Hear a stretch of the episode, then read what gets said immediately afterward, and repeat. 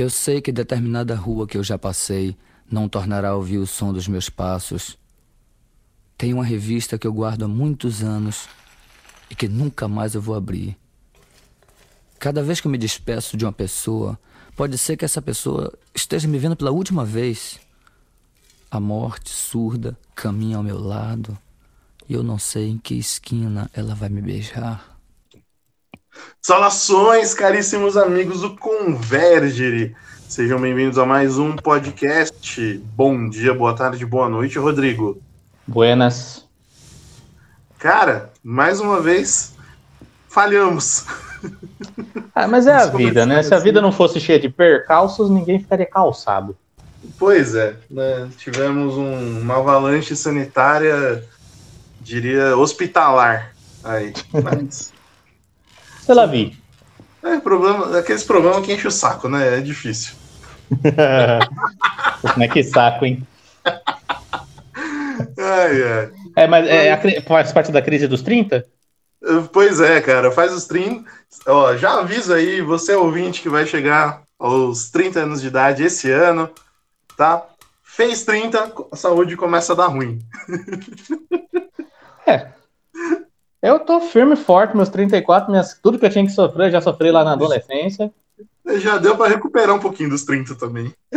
Por isso. É, meus 30 nunca teve problema. O mais chato foi a Bruna falando: Nossa, você já tem quase 30 anos. Nossa, você já tem 30 anos. Fiz 31, parou, parou a graça. Até porque eu não me ligava, não ligava, né? né? a Bruna tava ontem toda com vergonha de falar que ia fazer 30 esse ano. Mas é, pra mulher é mais complicado. É, A maturidade Mas- faz bem, ainda mais fisicamente, pro homem. Isso aí, mas enfim, é, você, caríssimo ouvinte que nos ouve pelo YouTube, se inscreva no nosso canal, curta, comente. É, você que nos ouve pelo Spotify, também já siga nossa página aí também, no Instagram, arroba Convergere. E lembrando que ao chegarmos a 100 inscritos, 100 seguidores no Instagram, nós sortearemos o livro do Hobbit, que tá aí. Então, uma edição bonitona. Tá até no plástico pra não pegar poeira. E vai com um mapa ainda, né? Tem um mapa, o mapa Pois do é, de Thorin. brinde. Tá aí de brinde. Mas é isso aí, Rodrigo. Mais algum recado antes de começar? Compartilha nós aí, gente. Se você não gosta da gente, compartilha porque é ruim. Se você gosta, compartilha porque é bom. Isso aí. então, sem mais delongas, Rodrigo, qual é o tema de hoje? Literalmente dessa quarta-feira. Literalmente é o Memento Mori e a vaidade das vaidades. Hum, Originalmente você até pensou em chamar de A Morte Parte 2, mas eu não considero uma parte 2, porque a gente já falou tanto de morte que seria uma parte trocentas. é, eu poderia falar, fazer mor a morte 2, a ressurreição. É, tipo, domingo de Páscoa. O retorno. Mas enfim. Mas por que, que a gente vai falar de morte? Por que, que vocês vão falar de morte de novo? Fala da vida, fala das coisas boas. Ah, vai cagar no mato. Bom, enfim. o motivo principal é que, querendo ou não, chega uma hora nas nossas vidas que nós somos confrontados por aquilo que nós pregamos e defendemos, né? E uma- como a gente já tem falado, como a gente falou no nosso primeiro episódio, como a gente falou em outros, né? a gente precisa se preparar para a morte, que é a única, a única verdade, assim, evidente, que ninguém consegue fugir, né? E exatamente hoje, completa oito dias, que um amigo meu faleceu, né? E ele faleceu porque ele estava internado com Covid. Hum, Ele morreu em decorrência do Covid, não do Covid em si, porque como ele estava infectado, internado, deu outras complicações, né? Teve falência renal, teve, pegou uma outra bactéria no pulmão, isso dentro do hospital, então você já imagina. uhum. Mas enfim, é aquilo que a gente sempre fala, né? Eu já sabia que ele estava internado, entubado e tudo, e a gente fazia o que, a gente podia, que era rezar. Uhum. E quando eu falei, por exemplo, da, quando eu levei a minha gatinha para castrar, que eu me preparei psicologicamente, imaginativamente, né, pro caso de ela morrer, acabei fazendo isso também com esse meu amigo, Claro que, tipo, como ele estava internado com Covid, num quadro muito complicado, a, as chances eram, já eram já eram poucas. E uma coisa que minha mãe, ela me ensinou quando era criança, que, enfim, tudo que meu pai e minha mãe me ensinaram, as coisas da roça, que é muito mais inteligente do que o povo das, das ciências, né? É que alguém está internado. Nossa, começou a melhorar um pouquinho. Putz, vai morrer. E não deu outra. Ele começou a melhorar um pouquinho na segunda. Na terça, ele piorou. E na quarta veio a óbito. Uhum. Né? E aí, né, a gente chega naquela questão. Uma coisa é eu pensar na morte do meu gatinho. Né? Vamos colocar parâmetros, né? Uma coisa eu não vou dizer que, tipo, ah, eu sou pai de pet que tem que beijar o gato na boca e não sei o que lá, mas eu também não sou daqueles que odeiam quem faz isso. Só julgo, mas é vida. me ajuda. mas, enfim, uma coisa é ter um carinho, um respeito por um animal, né? Ainda mais numa situação debilitada dessa que a gente tá cometendo, um, de certa forma, um, uma crueldade. Uhum. Só que outra coisa é perder um amigo, né? Tipo, um amigo de faculdade, tipo, e é o único que me manda para, me mandava parabéns todo todo ano, independente de eu fazer qualquer coisa. Foi meu padrinho de casamento, né? É uma coisa, né? Uhum. E querendo ou não, a gente tem aquelas benditas das fases do luto, né? Quais são as fases do luto mesmo, Bruno, que eu nunca lembro? Vamos lá, cinco fases do luto: negação, raiva, barganha, depressão e aceitação. Enfim. Pois é com todos esses meus exercícios imaginativos, tudo tal, fui direto para a parte da aceitação. Mas mesmo a fase da aceitação, ela teve fases, né? Porque uma coisa é, eu ouvi de manhã, que foi a Bruna que me, me avisou, porque ela viu pelo Facebook da esposa dele, e eu fiquei naquele, poxa, morreu. Ah, eu sabia que isso ia acontecer. Aquele, sabe quando dá aquela... É comparado quando a gente leva uma porrada que a gente não sente a dor na hora porque dá aquela anestesiada. Uhum. Mas aí, conforme foi passando o dia, e eu tive meus tempos de ficar pensando, comecei a lembrar das coisas que. Dos momentos que nós tivemos juntos, né? Tipo, as zoeiras na época da escola, da faculdade, esse tipo de coisa. Aí foi dando aquele aperto crescente no coração. Claro que daí o único lugar que eu me senti confortável e, assim, para chorar a morte do meu amigo foi quando eu cheguei em casa né? Uhum. Que eu fui recebido pela Bruna. E a Bruna também não ajudou, que a mulher chora pra caramba, manteiga derretida. e foi isso, né? E isso tudo nos faz pensar o quê? É aquilo que eu digo, né? Aquilo que eu disse no comecinho desse episódio. Chega momentos na vida que nós somos confrontados com aquilo que a gente prega, né? Uhum. Porque não tem como a gente saber se o que a gente fala é sincero, se é verdadeiro, se ele não é posto à prova, né? Digamos uhum. assim. E, e é isso. Então, passando por essas fases do luto, veio a ideia. Vamos pensar então nesse apego que a gente tem. A vaidade das vaidades que é se apegar à vida e pensar só na vida presente. Né? Sim. E se posso dizer alguma coisa ainda, vem tempo bem propício, que esse domingo Fizeram seis meses que a mãe do nosso amigo faleceu também. Pois é. A gente comentou no primeiro episódio. Pois é, nossa, faz seis meses que a gente tá com esse podcast. pois é. Que coisa, nossa, como é estranho a gente medir, medir o tempo com isso. Pois é. é. Mas enfim. É. E também em, em medidas menores, né? É, eu também passei por uma outra situação que era estava ocupando a minha mente antes da morte do meu amigo, que era o fato da minha, da minha filha espiritual ter entrado para o convento. Porque aqui vai a confissão humilhante de um cara de 34 anos. Teve um dia que eu me peguei entrando no Facebook, olhando as fotos antigas dela de criança. Isso porque eu tinha conhecido criança. eu me senti tão pai, falei, Cacete. Não acredito nisso. É. Enfim. E, enfim. Tá, tô com vergonha. Fala um pouco aí que eu já falei demais. Não, são, são mortes, cara. São essas mortes aí, esses adeus que são, são ditos, né? hum, pelo menos esse ainda, ela não, ela não morreu, né? Ela mudou a realidade, né? Essa a gente ainda consegue ver. É, é. diferente?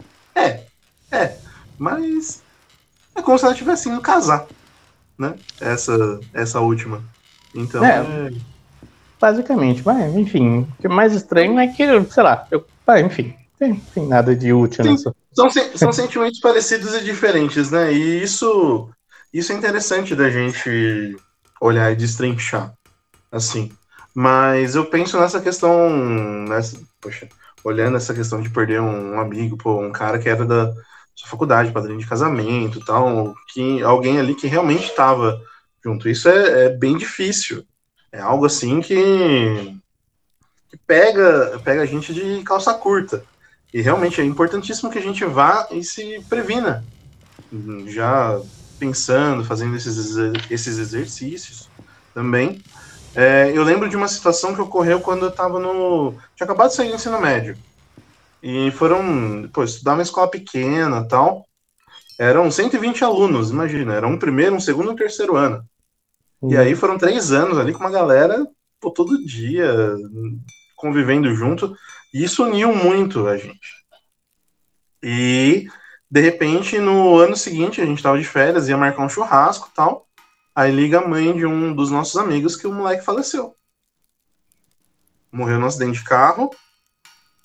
Tava voltando de, de Campinas. E aí tinham cinco rapazes no carro.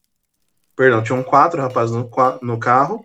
Os dois que estavam atrás, que era meu amigo e um outro conhecido, acabaram falecendo. O motorista, ele ficou paraplégico. E o do o do, que estava no banco do carona, ficou em coma por mais um, um, ano e pouco, e depois acabou falecendo também.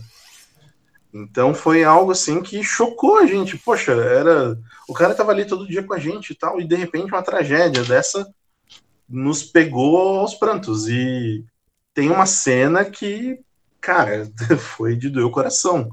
Ele tinha um irmão mais novo que era bem tímido tal, e ele tinha entrado na mesma escola que a gente. E a gente saindo a mãe desse mulher, desse do do, dos dois, né, chegou pra gente e falou: olha, chorando assim, abraçando a gente, falando: cuidem do meu filho. A gente, meu Deus, o que a gente vai fazer? Uma mãe chorando, pedindo pra gente, essa molecada de 17, 18 anos, cuidar do filho dela. Meu Deus, que loucura. Aí, sabe, foi. A gente perdeu. A gente desabou ali, cara. Uma mãe falando isso nos cortou o coração, cara. Foi... E aí a gente ia sempre na casa dele.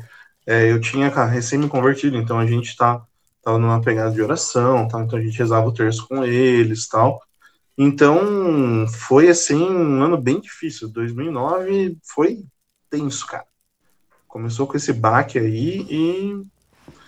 Mas, enfim, ficou pra história. E a mãe dele hoje, lógico, é difícil, a gente não tem tanto contato, mas vira e mexe a gente vê no supermercado, essas coisas assim. Então hoje ela consegue lidar com essa dor. E isso é uma coisa assim que, pelo menos, é, eu vou usar em paralelo uma, uma série que acho que o Rodrigo também já assistiu, mas é House. É aquele, aquele grande conceito que o House ele mostra ali, né? Ele tem sempre aquela dor na perna. Então é aquela dor que nunca cessa. E ele aprende a conviver com ela. Certo que tem as épocas que ele mascara com, com alguma coisa, com alguma, algum remédio e tal, um Vicodin dele, e aí ele mascara essa dor. Mas todos os momentos em que ele enfrenta aquilo, aquela dor constante, é o momento que ele cresce. É o momento em que ele aprende algo. E é por isso que o House ele fica sempre sendo tão infantil, porque é muito raro que ele enfrente essa dor. Então eu acredito que é outra coisa que a gente pode abordar até aqui, de se enfrentar essa dor. Não é uma dor que vai parar nunca. Ela vai continuar, mas a gente aprende a lidar com ela. Então se é. torna mais é aquela acomodação sensorial, mais ou menos assim. É, querendo ou não, é, é que assim, são realidades bem diferentes, né? Eu tive um tempo de me preparar para a morte do meu amigo, né? Mas uhum. vocês nessa história não tiveram nem como, né? Porque foi súbito. Uhum. E falando nessas coisas de morte súbita, teve um amigo meu um amigo não, né? Um ex-colega de banda, que ele perdeu a namorada num acidente na Anguera, tudo. Que eles estavam de moto. Talvez você conheça. É, você conhece o John. Fez Senai comigo. Pois é, eu tive banda com ele. Eita. A, a cara dos dois ter banda junto. A cara dos dois. Mas enfim, Uhum. foi da hora, né? A gente teve um tempo legal em uma banda, mas não, não vingou porque eu não tava mais afim. Uhum. Mas beleza, até aconteceu isso, né? E o que que, o que que ele virou depois? Ele virou coach. Por que que ele virou coach? Porque essa experiência traumática levou ele a buscar alguma outra coisa, né? Um- Uhum. Uma força superior, digamos assim. Sim. Só que como ele também não tinha uma, fé religiosa, ele buscou a religião materialista, que é o coach, que é Uhum. o poder do ser humano. E isso mostra que realmente toda experiência traumática, ela é uma chance, você só sai dela de duas formas, né? Ou um idólatra, né? Ou um herói. Uhum. Porque, enfim, é a vida. E como você falou, a gente tem que conviver com a dor. E uma parte importante da nossa vida é a gente aceitar o sofrimento inevitável dela. Né? Uhum. Porque uma coisa que é impossível é a gente achar. Tem duas coisas que a gente não se livra nesse mundo: a morte e sofrimento. Uhum. E eu tenho uma, uma tese, é bem tese ainda, que eu nem desenvolvi, porque era da época que eu era meio metido a teólogo, né? Mas enfim. Sobre o sofrimento. Por que que normalmente o sofrimento, né? O que que as pessoas sofrem? Qual que é o grande motivo de uma pessoa sofrer? É porque ela ouve um não. Como assim ouve um não? Ah, eu queria que a minha, sei lá, que o meu amigo estivesse vivo, mas ele não está. Ah, eu queria ter dinheiro, mas eu não tenho. Eu queria ser magro, mas eu não sou. Eu sou, eu queria ser forte, mas forte não posso ser. Porque o forte faz dieta e eu gosto de comer. Rendeu até um versinho aí. É tipo o poema da mala da Rafaela, né? É. tipo isso.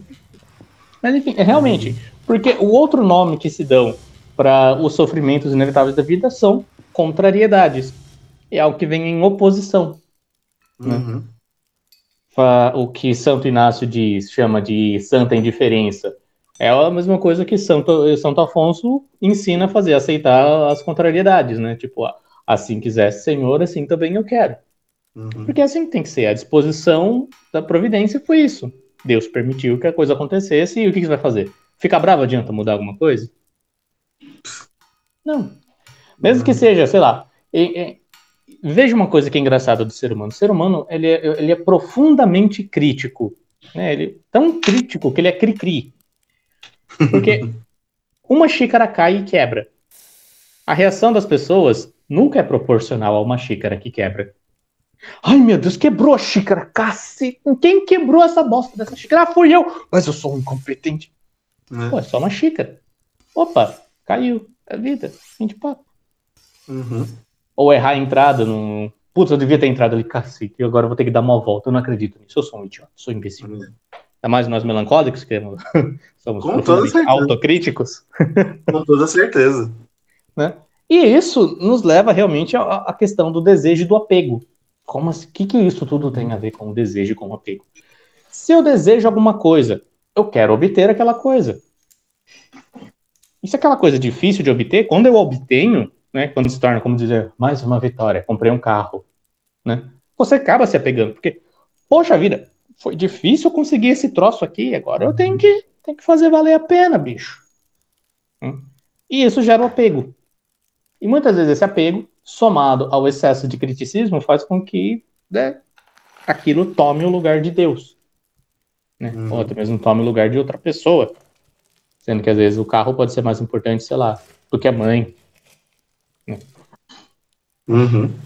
E nessa pegada que a gente tá de deixar de ser cachorrinho, bom, tá na hora da gente deixar essa vaidade ir-se. Como assim Uhum. deixar essa vaidade ir-se? A gente não pode ter apego, a gente tem que ter um desapego total, como os budistas, que não tem nada. Pera aí, meu filho, pera aí, pera aí, pera, pera, não viaje. Né? É, hoje em dia tem a moda dos minimalistas, tem a moda dos essencialistas. Tem os caras que seguem a Marie Kondo para arrumar tudo bonitinho e só ficar com aquilo que spark joy, que desperta alegria.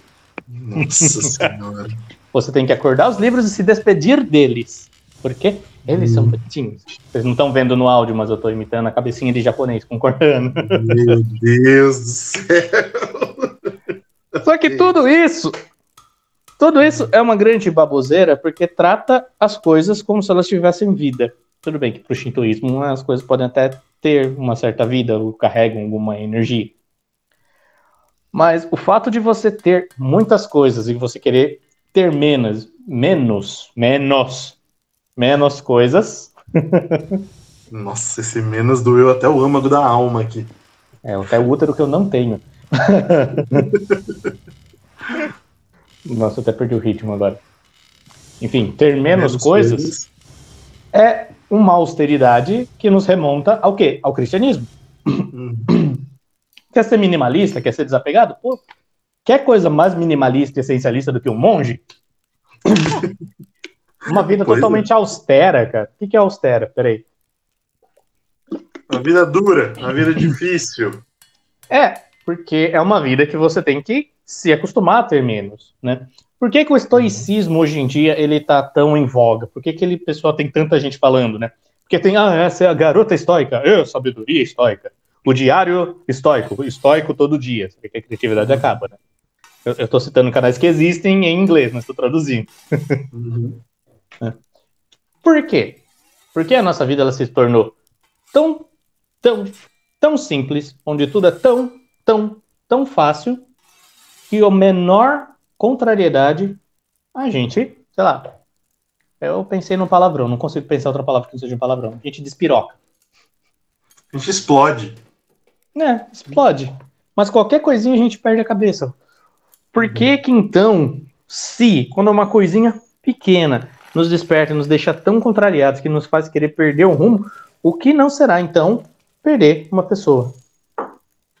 Seja porque essa pessoa realmente faleceu, ou porque alguém teve que ir embora, ou até mesmo um fim de relacionamento. Essas coisas não são o fim da sua vida. Né? Uhum. Isso, isso é só a vida acontecendo.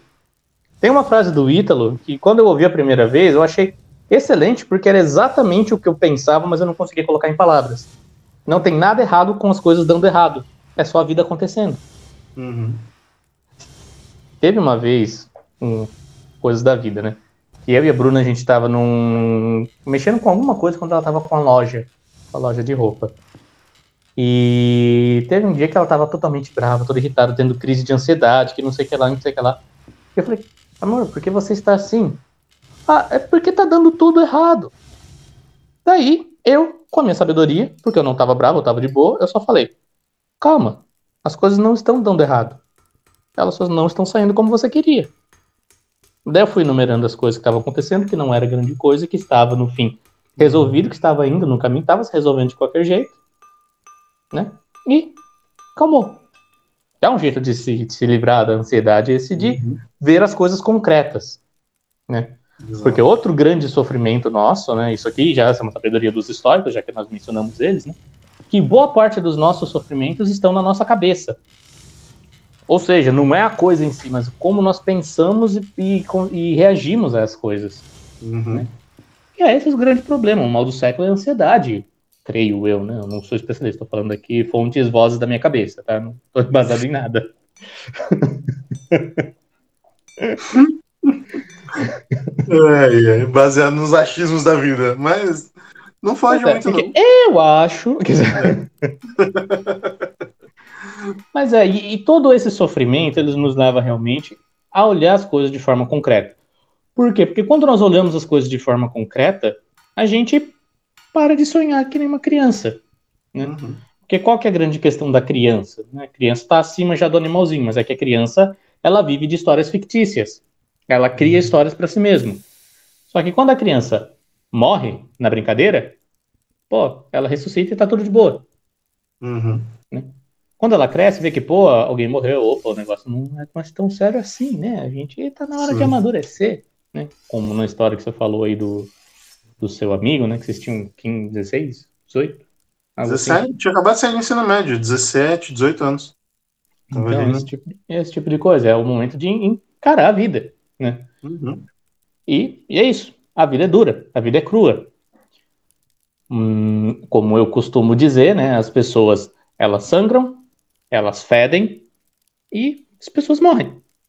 E sim, Uhum. as mulheres usam o banheiro. Sim, as mulheres cagam. Acabei com o sonho. Tem um amigo meu que eu trouxe, não, a mulher caga. Não, mas isso aí acaba com o amor, cara. Você imaginar a mulher cagando, acaba com o amor. Eu falei, cacete, velho. Mulher na gente? Né? Agora só falta essa. É, costumava usar essa com falando, ah, nas histó- os cavaleiros na vida real eles têm barriga, não são todos de, de tanquinho e cavalo branco. é, e esse tanquinho é uma coisa bem recente, né? É. Não, e eu me remete, só um comentário aqui, mas me remete um pouco a uma frase do Chesterton, né, que os contos de fada não estão aí para mostrar que dragões existem, mas que eles podem ser derrotados. Então, Exato. trazendo um pouquinho para essa realidade, né, não adianta a gente ficar preso a essas fantasias de querer que a vida ocorra do jeito que a gente planejou ou do jeito que a gente sonhou, ou muito melhor do que a gente espera. Não, a vida acontece. A vida acontece do jeito que ela vai acontecer. Algumas ações a gente está no nosso campo de controlar, a gente até pode ter alguma influência. Mas a grande maioria das coisas que a gente pode fazer é simplesmente rezar. E essa e este, é, por mais simples que pareça um remédio, é o mais efetivo. Porque a oração ela nos é uma ferramenta muito grande para que a gente utilize pedindo alguma pedindo que Deus faça o melhor mas que nos confortando para aquilo que vai ser feito, para aquilo que vai acontecer. E pedindo a intercessão de Deus para aquilo que seja o melhor. É se colocar realmente a, é um abandono à divina providência. Abdicar da sua dessa sua dessa vaidade de querer que as coisas sigam o rumo que você quer. Então colocar isso para que Deus realmente providencie o melhor. E às vezes o melhor ele pode nos parecer o pior, mas é o melhor. É aquele clássico exercício, né? A gente sempre espera o melhor. Por que a gente não espera o pior? Algo muito pior do que fosse acontecer. Ah, beleza, só tropecei, caí, quebrei o braço. Não, poderia ser muito pior. Poderia ter fraturado a cabeça ali, tá, ter um derrame, sei lá. A coisa pode escalonar muito para pior. Pois é, Mas- se você acha que a coisa não pode piorar, é porque te falta criatividade. Exato. Não, mas, isso aí, mas isso aí é, é, é, é muito verdade, né? Tipo, ah, é aque- aquela, aquela, aquela clássica frase, na minha juventude, talvez da sua, né? Ah, eu tô com medo de chegar naquela mina ali, não sei o que lá. Vai, o não você já tem. Né? Vai Exatamente. esperando pelo não e torcendo pelo sim. Uhum. E, cara, Isso aí. é, fun- funciona, é a vida. Uhum. Sobre a vida ainda, né? Quais são os outros posicionamentos que as pessoas têm sobre a vida, né? A questão, a discussão sobre a meritocracia. Meritocracia existe ou não? São todos injustiçados. Olha, Quem leva muito a ferro e fogo a meritocracia é, é babaca. Simples assim. Porque você não vai conseguir dizer que todas as pessoas têm exatamente as mesmas condições, porque é o é o que tem todas as condições. Hum. Cada um tem que fazer o melhor com o que tem na sua, na sua situação. A coisa mais injusta que se pode fazer com uma pessoa é tratar é, de forma igualitária pessoas que são diferentes. Uhum. né? Ok, cada um tem que crescer pelo mérito próprio, beleza, se virando com aquilo que tem, mas com aquilo que tem. Simples. E todos têm que ter oportunidade? Ah, tem, mas não dá. Não dá. Mundo perfeito também não dá. Todo mundo tem que ter oportunidade, todo mundo tem que ser igualzinho também. É meu ovo. Não vai ser assim. né? E também não vai ser o seu pensamento positivo que vai atrair as coisas. A lei da atração. Lei da atração não existe. Ó, tá me ouvindo? Lei da atração não existe. A menos que sejam dois ímãs, né? Tem o polo positivo e negativo. E ainda Aí, ok. precisa de dois diferentes, não é dois iguais. É. Puta merda. Véi. ah. Tem uma vez que o cara tava conversando, "Ah, eu não acredito na lei da atração. Como você não acredita na lei da atração? Cacete, não faz sentido. Você pensa, o negócio vem, puta merda. Ah, desculpa. Pensou em merda. Pronto, cuidado. Abaixa. Nossa, pior que eu li o livro da Rhonda Byrne, falei, nossa, que idiota, que idiotice. Gente! Ah. Mas enfim. É. Você teve, na, é, você teve amigos da época que tava famoso The Secrets? Então, sim, eu li essa bosta na época que era. Então, eu conheço gente que acredita até hoje, cara. É, é, é, igual o pessoal que acredita na PNL. A PNL tem razões, mas não tem razão. Por quê? Tem... A gente não pode descartar totalmente a questão do pensamento positivo. O pensamento positivo ele mexe com o nosso cérebro, sim. Mas com o nosso cérebro, não com o universo. Exato. Que é legal. Que, aliás, o universo é só um nome coach para você chamar Deus, para você não dizer que tem Deus, para você não ofender o amiguinho ateuzinho. Pô. Verdade. Passou um detalhe. Uhum. Eu esqueci o que eu tava falando. Gente. A gente divagou muito. Falando é de bastante que... coisa. É, e é isso que dá a gente ficar xingando os outros. Deus castigue. ah, é. Meritocracia. Tanto a meritocracia, quanto o igualitarismo, quanto o wishful thinking, a lei da atração, tudo, tudo coloca o ser humano como coadjuvante da própria vida. Uhum. Então, mesmo que ele esteja ativo no, no, no pensamento, né, ou na forma de ver o mundo, ele está sempre dependendo de outra pessoa para tomar as decisões para ele. Né? Todos têm as mesmas condições. Você é o único que tem que tomar as decisões, mas está tudo disposto para você, é só você escolher. A sua vida é um jogo de RPG. Não é assim, bicho. Né? Contar a própria história, que é o que a gente diz, é assumir a responsabilidade. Uhum. O mundo ele não vai ficar esperando a gente ficar forte. Né? O mundo vai ficar cada vez mais difícil. Uhum. Né? Quanto mais a gente vai crescendo, quanto mais a gente vai envelhecendo. Então a gente tem que tentar se tornar mais forte. Mais forte como? Mais forte na personalidade, mais forte nas suas decisões. Quanto de gente que eu não conheço que tem medo de, de conflito? Eu tenho medo de conflito, eu confesso, mas é porque eu tenho medo de estraçalhar e perder a razão. Você já me viu perdendo a razão, não? Eu, hum, mais de leve. Eu vi você bravo ali, mas não chegou a, a muito. Velho, teve alguns episódios na minha vida que eu fiquei tão pé da vida que eu perdi a razão. E que se aparecesse a pessoa na minha frente, mesmo sendo mulher, eu estrangulava. Ah, eu, eu tô ligado. É a sensação de poder dar um murro na cara de uma criança.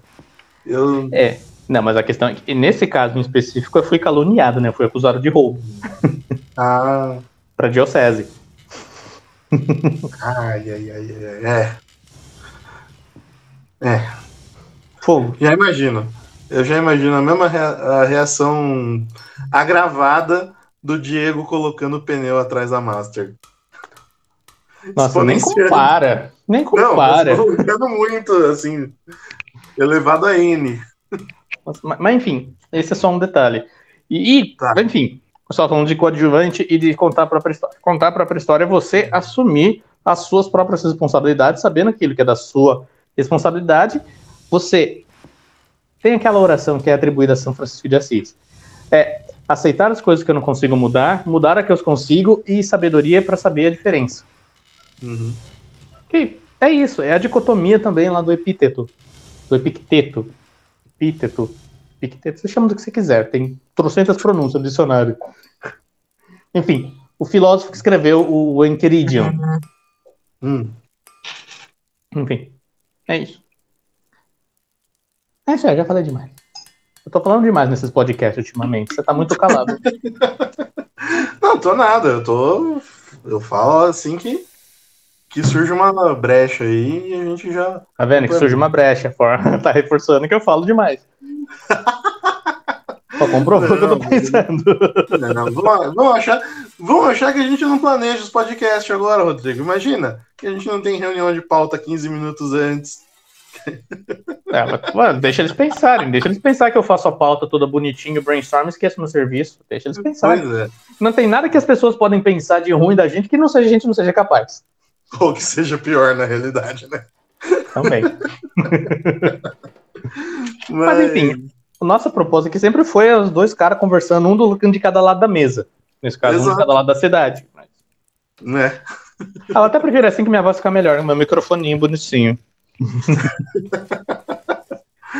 É, assim é mais fácil para gravar. É, o pessoal, o pessoal que me, nos desculpe, mas realmente é muito mais fácil para gravar quando a gente faz assim via EAD, né?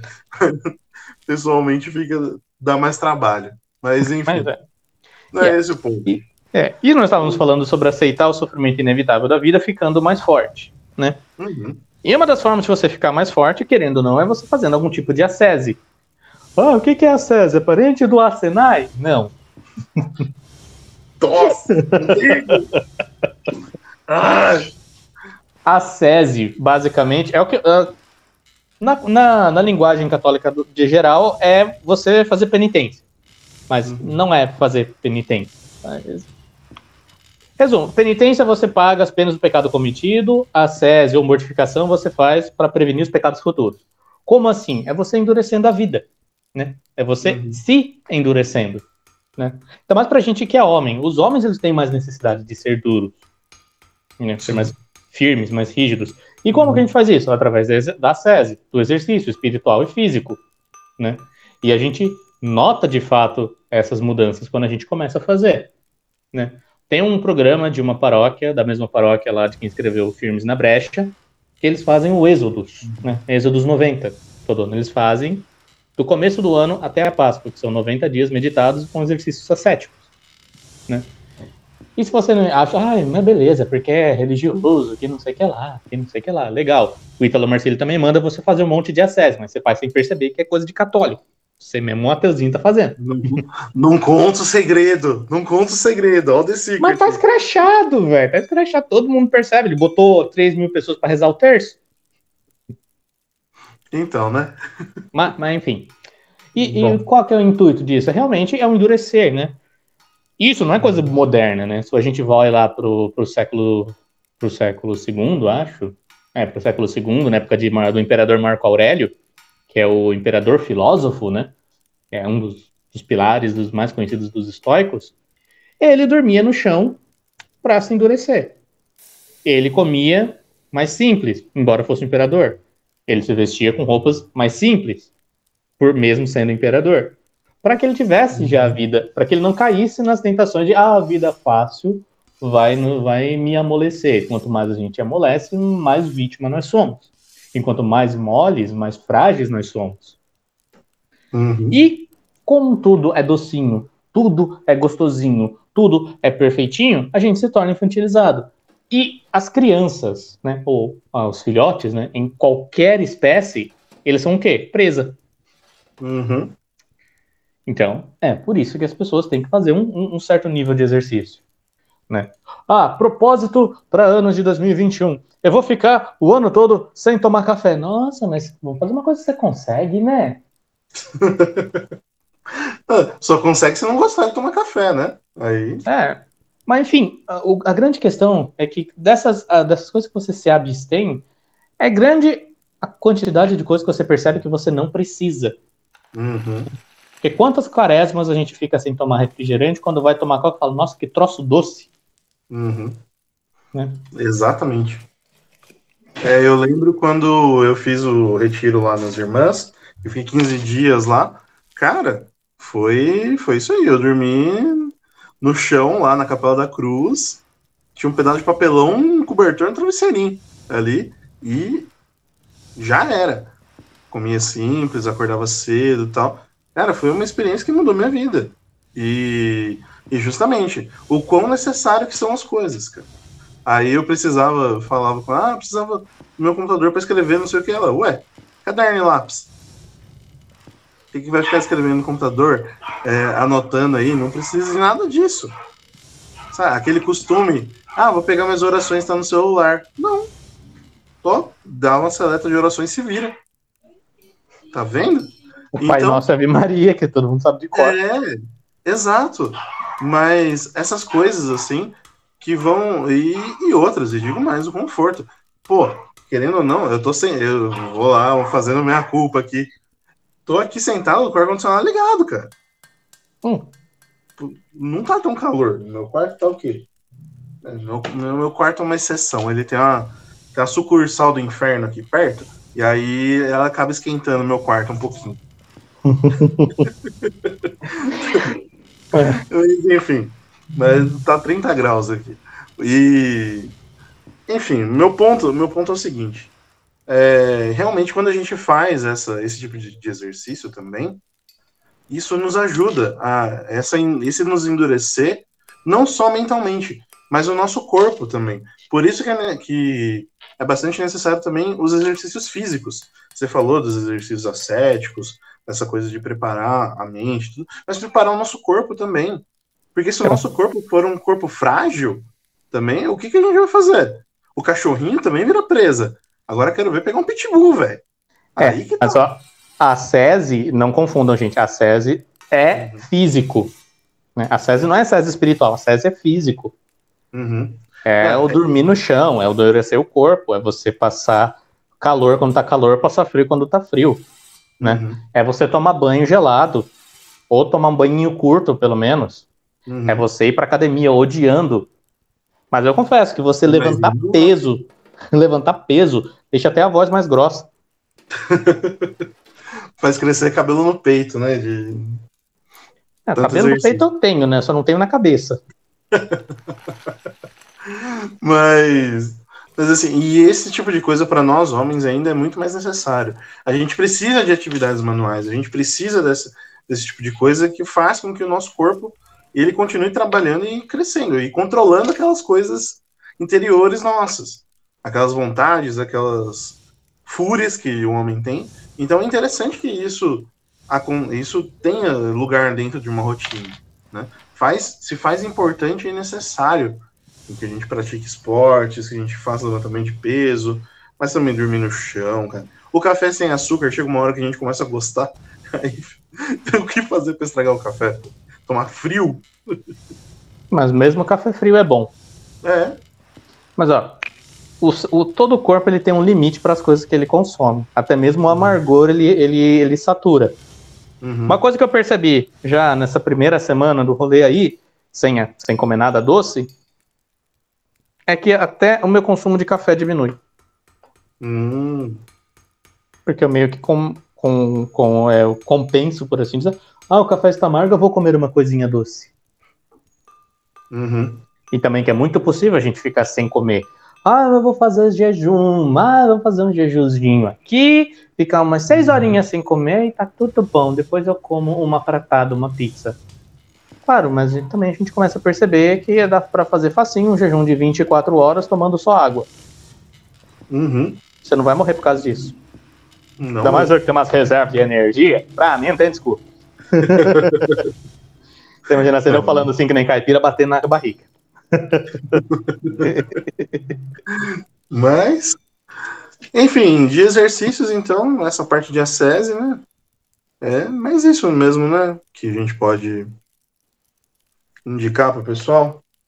Ah, eu indico que as pessoas busquem, né? Qualquer coisa, qualquer copiem mesmo, qualquer tipo de, de rotina de algum estoico, algum filósofo estoico.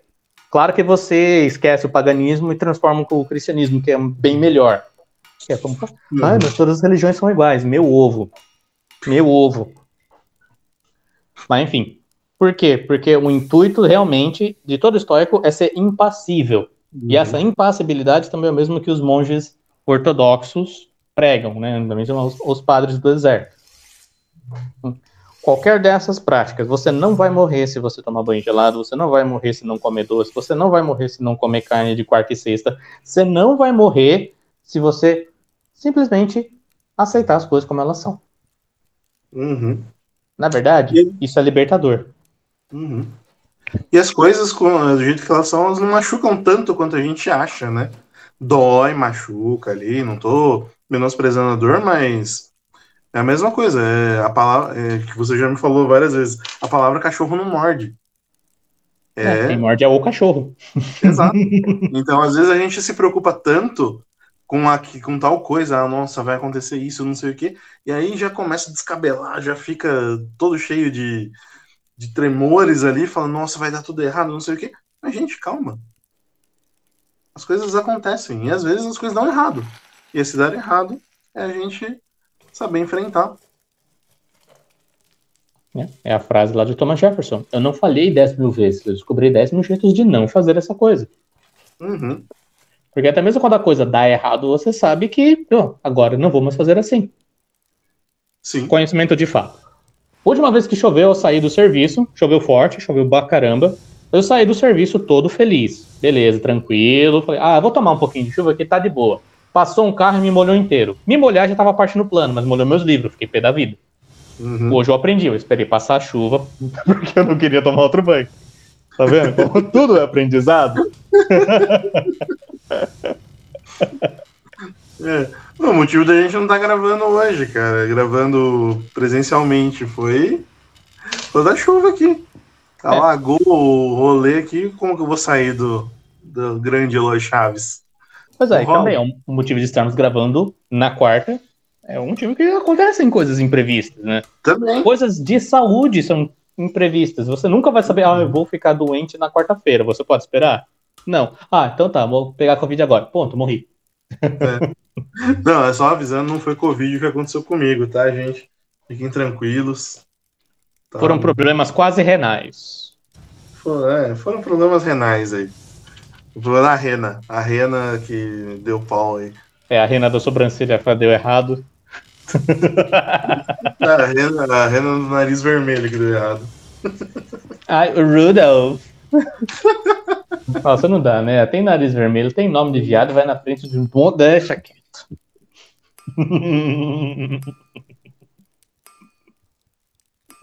Ai, Deus do céu. Beleza. Bom, Mas enfim, o que a gente tava falando também, um último ponto. A gente exagera muito na mente. uhum. Não sei se a gente falou isso na- no episódio da ansiedade, mas é o que eu tava pensando. Já ouviu falar do livro Como Evitar Preocupações e Começar a Viver, do Dale Carnegie? já ouvi falar, mas não li. Não cheguei a lê-lo. O grande resumo da melhor ferramenta que ele mo- mostra ali é você pensar o que, que pode dar de errado. Como assim o que, que pode dar de errado?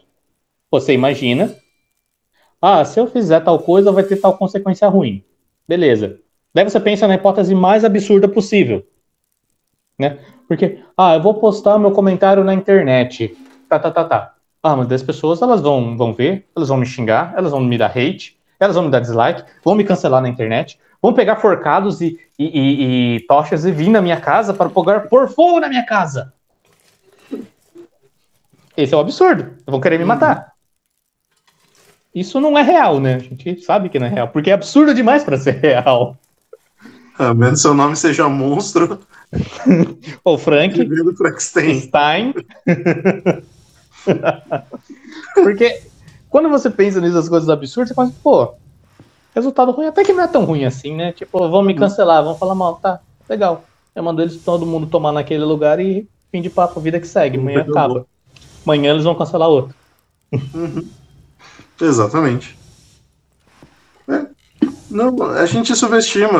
a gente- aliás, a gente acha dá muito valor para essas coisas que dão, dão ruim e, e acha que é o fim do mundo. É, o chorar pelo leite derramado às vezes se torna um choro inconstante. Aliás, perdão, um choro constante ali e digno de criança mimada. Hum, É esse o grande ponto. O olha- ponto aqui é que a gente deixa de ser cachorrinho. A fase da criança mimada também tem que passar. Ela é melhor que o cachorrinho, mas a criança mimada ainda é uma criança. Sim, e assim como nós temos um cachorrinho dentro de nós, nós também temos uma criança mimada que grita o tempo todo. E essa criança não vai ser silenciada, que essa criança interior não cresce. Não mesmo. não cresce. Como você vai educá-la e silenciá-la? Bom, aí que entra a questão da SESI de você se cuidar. Uhum. Bom, Exatamente. E um último assunto aqui pra gente encerrar, pra gente não ficar um podcast longo, é porque finalmente a gente consegue fazer podcasts curtos. É, Né? O último ponto que eu queria conversar com você, Bruno, é sobre a questão da sabedoria do Cristo. Que ele diz: a cada dia basta o seu mal, e que também ele diz, em outra parte do Evangelho, deixem que os mortos enterrem os seus mortos. Uhum. A gente já falou outras vezes que cada dia a gente morre, né? E Um parênteses aqui. Eu tava ouvindo uma música eh, esses dias, porque eu não sei se você sabe, o Alex Lyle, do Children of Bodom, morreu também. Faleceu também. E ele tem uma música que chama Every, uh, Every Time I Die. Uhum. E lendo a letra, eu falei, caramba, se não fosse um death metal, bem, quer, quer dizer, Children of Bodom não é bem death metal, né? Metal melódico Então. com vocal rasgado. O problema é o nome Poxa já também. vida, é o que a gente ensina. Poxa, Uhum. Claro que a letra é uma, uma forma desesperada, mas assim, a gente fazendo analogia do jeito que a gente olha as coisas, Uhum. pô, é realmente isso, né? Ah, todo dia, uma nova morte, né? Um, um novo falecimento. Porque a gente, Uhum. a gente não pode tomar o dia de volta. Né? O que passou, ele passou. O que a gente tem que pensar é: ah, o que, que eu fiz bem hoje, o que, que eu fiz mal e o que, que eu posso fazer melhor. Esse exame de consciência, que é o exame de consciência que São José Maria Escrivá ensina, ele realmente é uma forma de você olhar para você e dar um rumo para a vida. Porque se você vê como você agiu mal hoje e como você agiu bem, você faz um balanço. Tipo simples, não precisa de fazer uma dissertação, uma tese de doutorado para isso. né? E depois você pensa, o que, que eu poderia fazer melhor? E você, no outro dia, você reassume isso. Porque isso que passou, você não vai ter conta.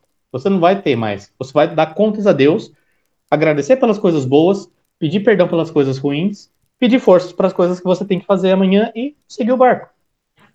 Porque pode ser que a gente não acorde amanhã. Exatamente. Pobre do homem que acha que a, a- amanhã tá garantida. Pobre Uhum. do homem que vai dormir sem rezar, achando que vai acordar no outro dia como se nada tivesse acontecido. Sim.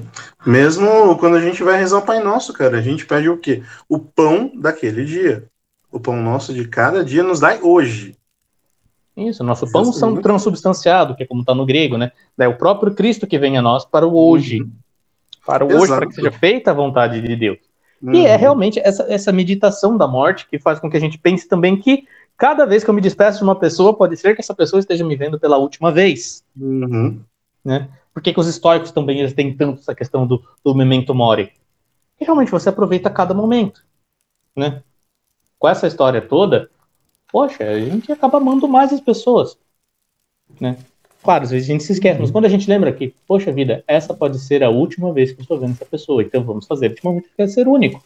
Vamos Uhum. fazer ele ser único, ele ser cheio de significado e cheio de sentido. Porque vida sem sentido basta o nosso trabalho que a gente faz só para ter dinheiro. É, e se você acha que você vai ter sentido no trabalho, meu filho, desculpa. Você tá. Você tá. Você foi hipnotizado pela sociedade pós-industrial. trabalho só serve para uma coisa: você ter dinheiro para você não morrer de fome. Não vai te realizar. E se te realizar, pode ser que, mas a a chance é muito baixa. Pois é. Bom, seus comentários. É, essa de deixar os mortos enterrarem seus mortos é uma grande questão aí que a gente, a gente fica pensando, né? Poxa, já era, já se- foi, né? Deixa, deixa pra lá. Já, já era, já deu. Mas não pode se correr o risco também de se ignorar solenemente. Ah, não, morreu, morreu, tchau, acabou. Eu tava vendo umas entrevistas aí que foi justamente isso. Ah, um cara atrasou pra um evento, Aí, por que, que ele atrasou, né? Chegou lá e falou, não, faleceu um amigo meu, tal, não sei o quê. Aí falou, ah, não, deixa, morreu, tá morto. Você tinha que estar aqui. O chefe dele falou, meu Deus, não é assim também. O sofrimento, ele precisa ser passado, não ignorado. Porque uma vez que a gente retém tudo isso, vai fazendo aquela bola e piora, dá ruim. É. E esse sofrimento retido ele reencarna, né? Entre aspas, né? Exato. No dia anterior. É isso que são os fantasmas da reencarnação dos budistas. Uhum. ou dos hinduístas. É, e você achando que era realmente que você ia encarnar numa planta, né? Né? Bobinho. É. Mas olhando para essas coisas e olhando para tudo isso, a gente vai vai se dar conta que realmente a, a vida ela, ela é fugaz. É, é um instante. É um instante realmente que a gente passa. É, é, uma, é uma das grandes discussões que tem dentro lá do Silmarillion e do Senhor dos Anéis, é essa questão do, da relação entre os humanos e os elfos. Porque os elfos eles vivem eras. E aí eles fazem coisas grandiosas. E o que acontece? O que é a existência de um homem perto de uma existência de um elfo que é um ser eterno, né? Então isso é muito é olhado muito em contraste, principalmente quando tem a relação do do Aragorn com a Arwen ou do Beren e Lúthien também, né, que já é mais, um pouco mais antiga. Então, que é a versão é, Tolkien de Tristão e Isolda. Pois é. É, o Beren e Lúthien ainda é meio autobiográfico ali. Eu não quero soltar tudo de Tolkien aqui de uma vez, mas eu acho que é pertinente a gente só dar uma pincelada aqui. Mas justamente isso, os elfos eles se deparam, é, eles com a existência eterna, e olham que os homens, mesmo com aquele instante que eles têm, poxa, o que, que são, se a gente for olhar 50, 40, é, 90 anos, para quem um ser que vive milênios? Não é nada, não é nada. A gente não. É um, é um instante, um instante que passou. Mas eles olham, os elfos olham para os humanos e falam: nossa, o tempo que eles passaram aqui nessa era, eles fizeram coisas marcantes. Então tem coisas que ecoam, coisas que permanecem. Então, justamente isso. É, olhar para essas coisas que aconteceram, sabendo o valor que elas têm, e que às vezes elas vão deixar marcas na gente, mas que a gente não pode se tornar realmente. É, a gente tem que ser um pouco impassível, mas não insensível. Então, eu acho que é esse o, a, o grande ponto, né? Porque impassibilidade é você não deixar que as paixões tomem conta. Mas não quer dizer que esses sentimentos não tem que atingir você de algum jeito. Às vezes a gente precisa ser atingido, né? Tomar e sofrer isso. Porque não adianta a gente imaginar, ah, sou uma rocha, vem lá uma paulada da vida e achar que não vai te lascar. É, é a mesma coisa das pessoas que acham que um, que um cachorrinho não sofre, né? Exato. Um gato... Mano, eu já, eu já contei aqui, mas eu vou contar de novo. Eu já vi um gato chorando. Quando eu me casei, eu tinha três gatos, eu deixei ele com o meu pai. A minha irmã foi uma vez visitar, levou dois e sobrou um sozinho. E uhum. esse um, ele sofreu, ele sentiu tanto a falta dos gatos, das outras gatas, né? Porque, né? Que uma vez eu fui lá visitar o meu pai, e esse gato estava todo desgrenhado, com os olhos inchados e escorrendo lágrima. Nossa. Eu fiz um carinho nele, ele deu uma mordidinha de amor de gato, uhum. subiu no meu colo e ele sarou. Ele só precisava de carinho. Sim. Você vê. Então, e detalhe que isso aí a gente tem a ver com o gato. A uhum. parte sensível é o gato e o cachorro. Exato. É que isso que você falou de ser, é, de ser, de ser impassível, mas não insensível. É que realmente a gente tem os sentidos. Os sentidos externos, eles são para conhecer o mundo. Você não vai conhecer o mundo sem sentidos, né? Os seis sentidos. Sim, a gente tem seis sentidos. Cinco físicos, né? Que é audição, olfato, tato, paladar e audição, que você conhece o mundo exterior. Mas você ainda tem o sexto sentido, que é o seu sentido comum, senso comum, que você uhum. sabe mas não sabe porque sabe, mas você sabe. Né? Porque você sabe a diferença entre o verde e o amargo. Mas os seus olhos não sabem o que é o amargo e a sua boca uhum. não sabe o que é o verde. Uhum. Mas você sabe. Tira, tirando o suco de amarelo das lanchonetes lá perto do, da galeria do rock. É, o suco de amarelo tem gosto de açúcar. Só aquilo tem gosto de amarelo. mas, mas, é, mas é bem isso, é, é, é bem isso. A gente tem os sentidos para ser utilizados. Os sentimentos, eles são paixões. O que, que é uma paixão? É uma emoção. É você se mover. Se a gente não tem paixão, a gente não se move. Né? Uhum. Ser impassível não é ser imóvel, é, é você governar Sim. a paixão e não a paixão governar você. Uhum. Né? É isso que busca, de novo, tanto os santos padres, quanto os escolásticos, quanto os estoicos, quanto os filósofos clássicos, todos eles é não ser dominado pelas paixões. Uhum. Por isso que essas coisas têm que ser estudadas quando a pessoa já tem seus 30 anos. Não, 30 anos é a idade da sabedoria para você começar a estudar. Porque quando começa a vida. Porque antes você é curioso, você só quer conhecer, só uhum. quer satisfazer os seus sentidos. Uhum. E quando você satisfaz seu sentido, o que você tem? mentalidade adolescente. Exato. Porque, vê, por que, que o comunismo pega tanto entre os adolescentes?